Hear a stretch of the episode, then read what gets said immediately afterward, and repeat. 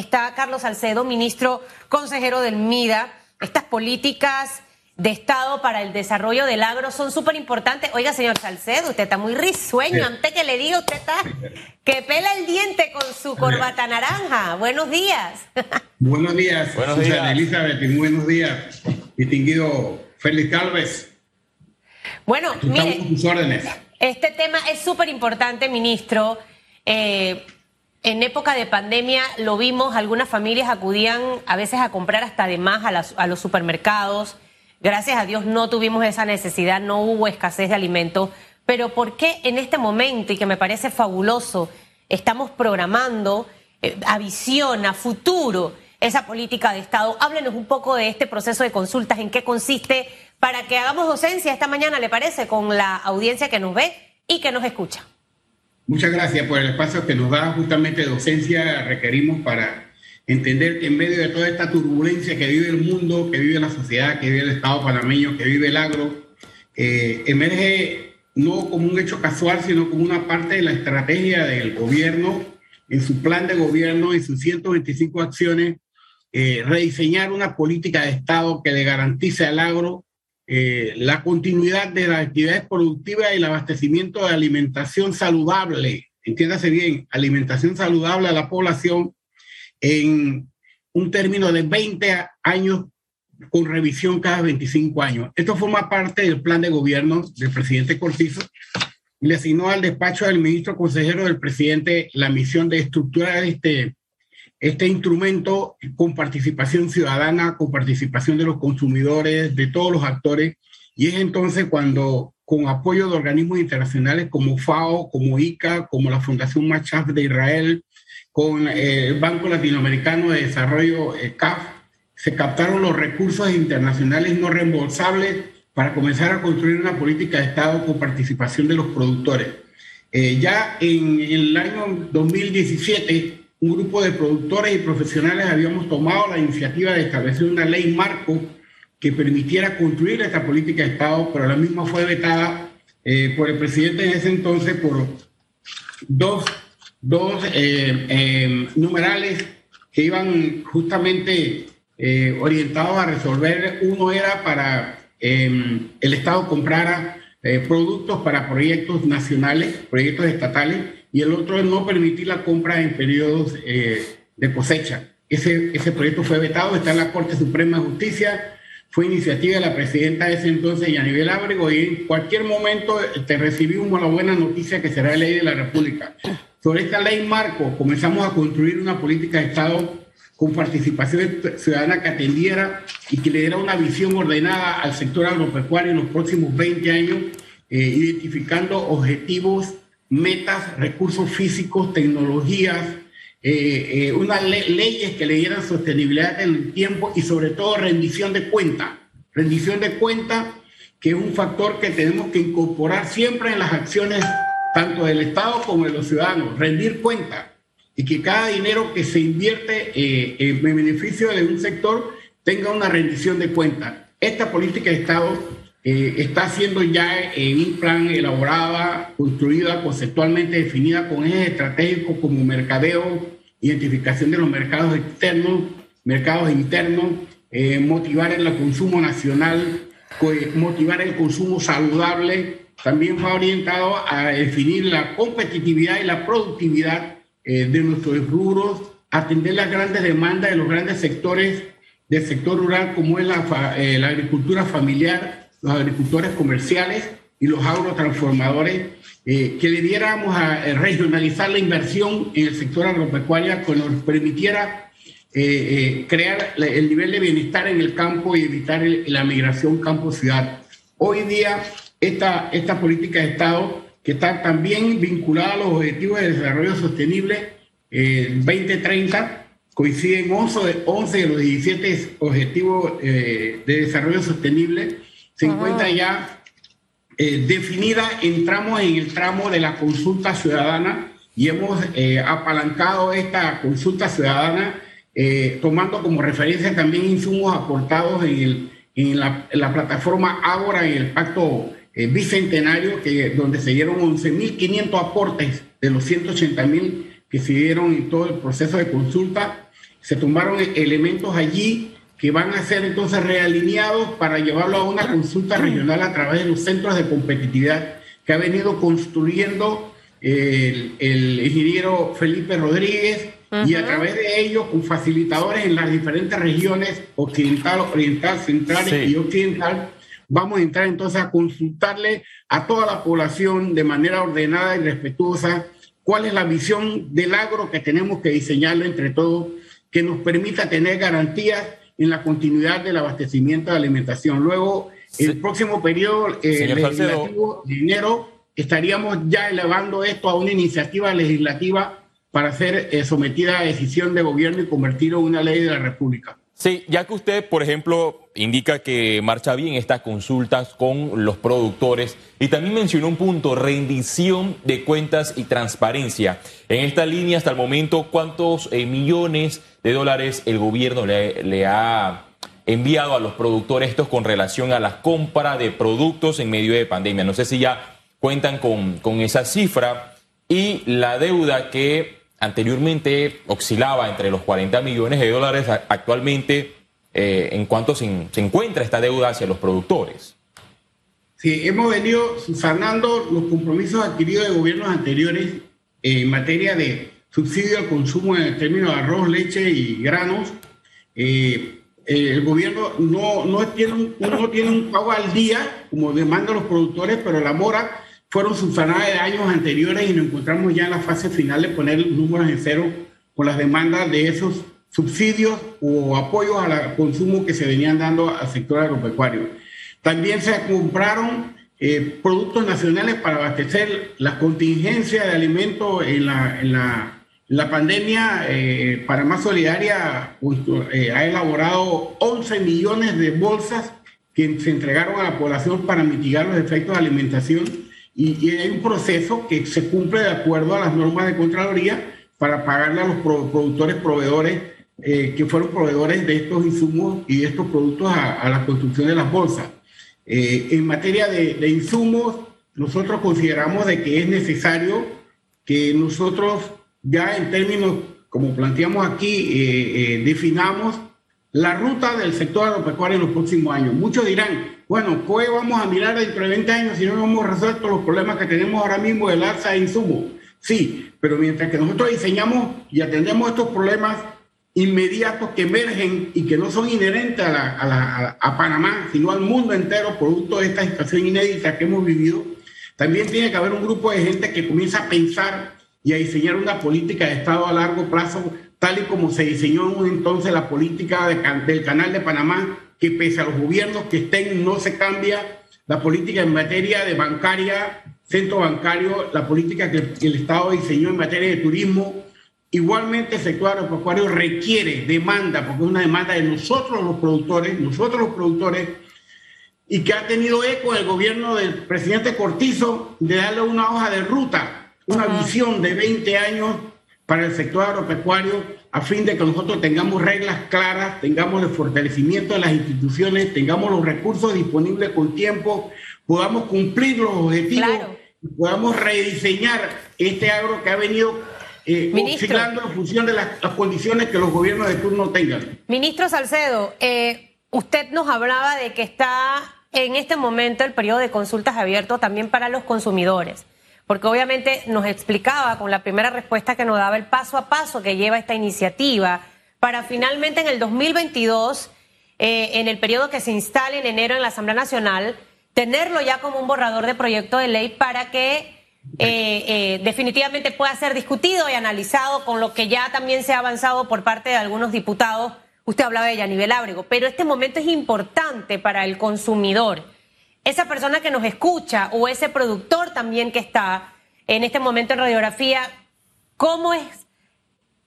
¿Cómo puede participar? ¿Cómo es? ¿Cómo puede aportar? ¿Cómo puede eh, eh, estar dentro de esta mesa en este preciso momento que inicia ese proceso de consulta? ¿A dónde debe acercarse? ¿Qué tiene que hacer? Sí, eh, el lunes, el martes pasado, antes de ayer, tuvimos una primera reunión de inducción donde participaron más de 40 organizaciones de productores en Santiago de Aragua, con presencia del ministro de Desarrollo Agropecuario, mi persona y el viceministro, y una gran representatividad de productores que expresaron eh, de manera muy puntual eh, eh, los, otros componentes que además de lo que hemos diseñado como ejes estratégicos, cómo llevar a cabo esta consulta a través de los centros de competitividad. Ya los centros de competitividad existen, ya están, están configurados a través de los diferentes acciones que ha desarrollado Felipe Rodríguez donde ahí convergen empresarios, consumidores, productores, transportistas, comerciantes, importadores. Allí vamos a abrir regionalmente estas consultas para que se nutran de los elementos que nosotros llevamos, elementos que puedan ser considerados en la elaboración del proyecto de ley que va a ser elevado entonces sí, a, a discusión del órgano legislativo y convertirlo en ley de la República en marzo del 2022.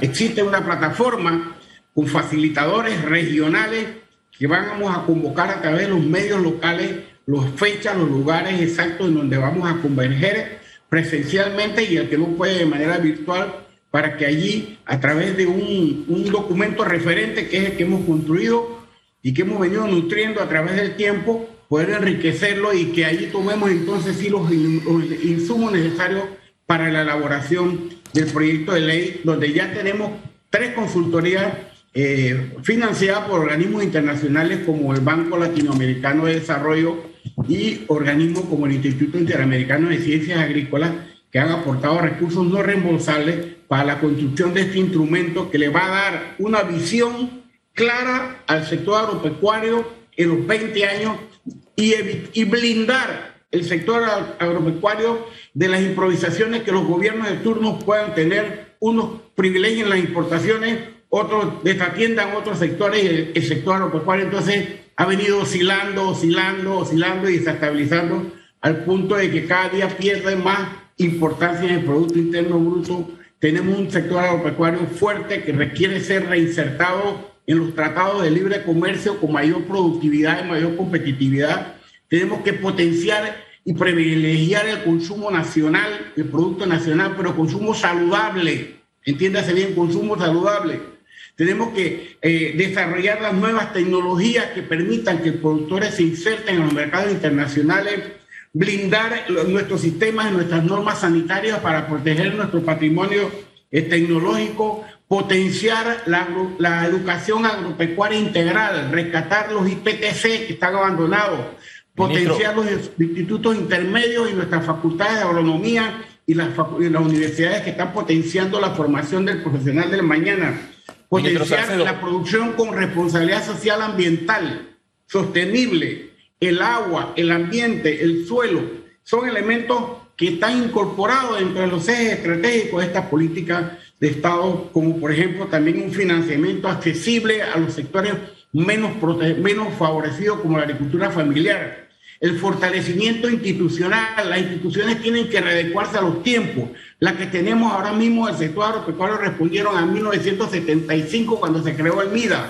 Los tiempos han cambiado y la modernización de la institución pública tiene que adecuarse a los nuevos tiempos para aceptar estos nuevos retos que estamos enfrentando, que estamos recibiendo producto de, de, de las acciones eh, interna y externa y, las variables que tenemos en los mercados internacionales y los comportamientos de los mercados internacionales. Ministro Salcedo, con relación a, este punto de los mercados eh, internacionales, por ejemplo, los productores todavía siguen descontentos con las importaciones y con el Tratado de Libre Comercio con Estados Unidos. Incluso piden una revisión, se sienten ahogados por las importaciones y dicho sea de paso, esta semana hubo una protesta en el interior del país por parte de estos productores. ¿Qué respuesta le ha dado el gobierno nacional a este sector? Yo quiero, yo quiero informarle, mi estimado periodista, que si ha habido un gobierno responsable con el sector agropecuario, ha sido el gobierno del presidente Laurentino Cortizo. Aquí no se ha importado un grano de arroz como, como se dieron en el pasado. Aquí no se, se paró el relajo de la importación de cebolla. Esa importación de arroz potenció, creó confianza para que se incorporaran 11.000 hectáreas más de arroz en, la, en la presente zafra. La importación desordenada de cebolla que se daba en el pasado no se ha dado en este gobierno y eso permitió subir de 600 hectáreas a 1.200 hectáreas en las tierras altas de Chiriquí. Aquí no se ha permitido, hoy día tenemos restricciones limitaciones en la importación de leche y falta leche nacional para abastecer el mercado nacional, producto de la responsable acción que hemos tomado en proteger la producción nacional. Aquí no hay las importaciones que se dan, que se tienen que, se que, que darse, puedan ser producto de los contingentes aprobados los tratados aprobados por los gobiernos. Tenemos que respetar los tratados, así como respetamos el tratado de canal. Y los contingentes no impacten a la actividad productiva porque no se importarán en los periodos de cosecha. Ministro, entonces, ¿por qué, hay, entonces, ministro, disculpe, pero entonces, ¿por qué hay protestas? Si usted dice que no hay importaciones y que todo marcha bien, entonces, ¿por qué hay protestas por parte de los productores? Esa es la parte que no queda clara. Yo no, yo no he dicho que, no, que todo está bien. El único estado perfecto es el divino.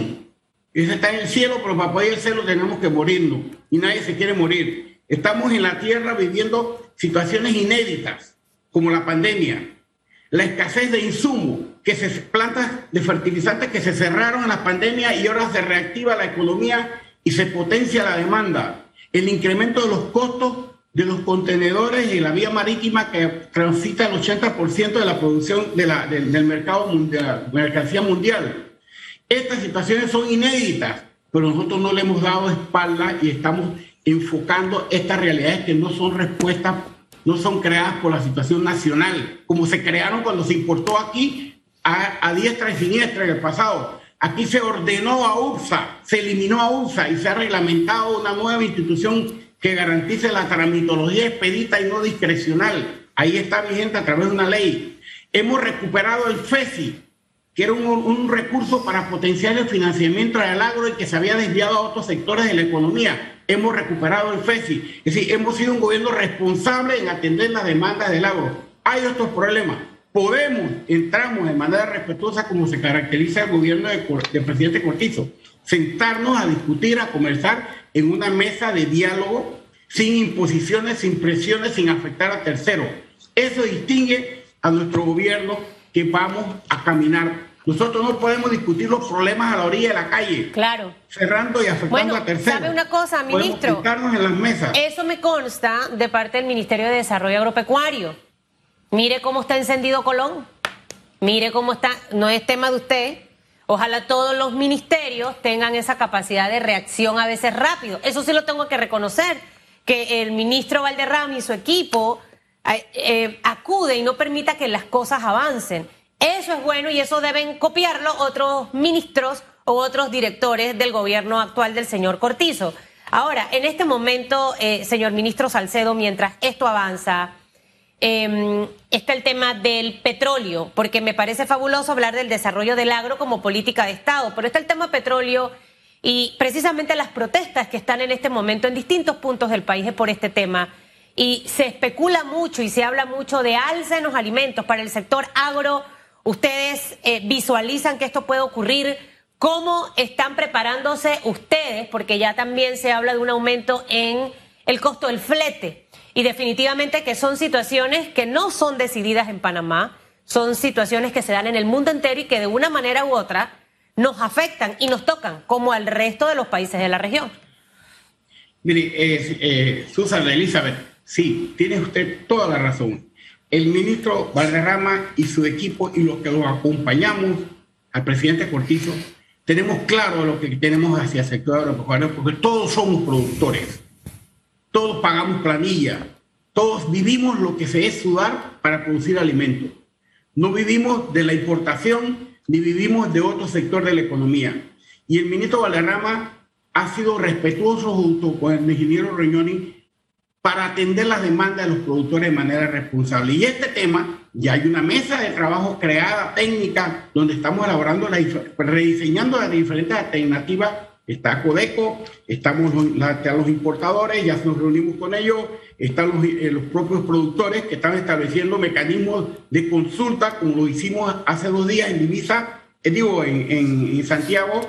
Estamos manejando la masa crítica del problema porque los problemas creados no son nuestros, vienen de afuera. Nos pasó igual el gobierno de Martín Torrijos cuando el petróleo se subió a 140 dólares el barril y tuvo el gobierno que intervenir importando muchas veces insumos. Fueron acciones en su momento. Para nosotros que tenemos capacidad de manejar crisis como esta, Estamos preparando el escenario, conociendo el problema para presentar alternativas que sean viables sin afectar a terceros, sin afectar el resto de la economía, porque es un país que tenemos que gobernar en función del país nacional, no en función de un sector. Y por otro lado, el mensaje que le mando a todos aquellos que utilizan la calle como el mecanismo de, de protesta, que tienen todo el derecho a hacerlo sin afectar a terceros, es que las elecciones van a ser en el 2024, no son en el 2021. Ministro, y la agenda la guarde para el 2024 cuando se abre el periodo de elecciones y que no utilicen el agro para manejar intereses de otro tipo. Ministro, eh, se nos acaba el tiempo, pero antes que se vaya, eh, ¿cómo marcha la estrategia para la entrega de eh, piezas de puerco y jamones para fin de año, para esta ocasión? ¿Qué piezas específicas le entregarán a, los ciudadanos o nuevamente habrán quejas por la entrega de cabezas de puerco, que esto generó mucho ruido el año pasado? El, ese, el hecho ese de cabeza de puerco fue un, un, problema de manejo. Se tomó y le dio más importancia que, al jamón. Fue un error de proceso. No fue un error intencionado. Pero eh, yo quiero decirle que cuando nosotros eh, tomamos la decisión de incorporar el pernil como parte ya de la, de la mesa del panameño para diciembre, eh, se privilegió el jamón, porque se importaba jamón. Pero ahora en este, estos años que hicimos esa iniciativa, retomamos esa iniciativa, tomamos el producto nacional. Y usted tiene que saber que el puerco tiene cuatro patas, tiene costilla y tiene jamón. Y si nosotros nada más le compramos a los productores el jamón, ¿qué hace ese productor con el resto de las otras cosas? Esa es la pregunta. La vaca, eh, como en efecto, como digo yo, la vaca tiene hueso y tiene carne, pero la gente no quiere comerse la carne. ¿Y qué hacemos con los huesos? Claro, cuando lo importábamos, cuando lo importábamos, sí podemos importar jamón y hacíamos el negocio con el jamón. que ella sí quiere la cabeza del puerco. El producto nacional. estamos usando el producto nacional. Mire, ministro, yo coincido con usted, fue un tema de manejo en realidad. Mi esposo ama el arroz de cabeza de puerco. O sea, usted le pone la cabeza de un puerco y la cabeza de Susan y yo creo que él se va con la del puerco. Eh, también. Hay muchas personas, entonces creo que al final ahí fue un tema de manejo. Vamos a ver eh, qué ocurre. Ojalá que eh, la situación en, el, en los distintos puntos donde en este momento hay cierres de calle pueda conciliarse la paz. En realidad hay maneras también de protestar. Entendemos la situación de muchos transportistas. Avenida Balboa me dicen que ya también está cerrada por Suntrax.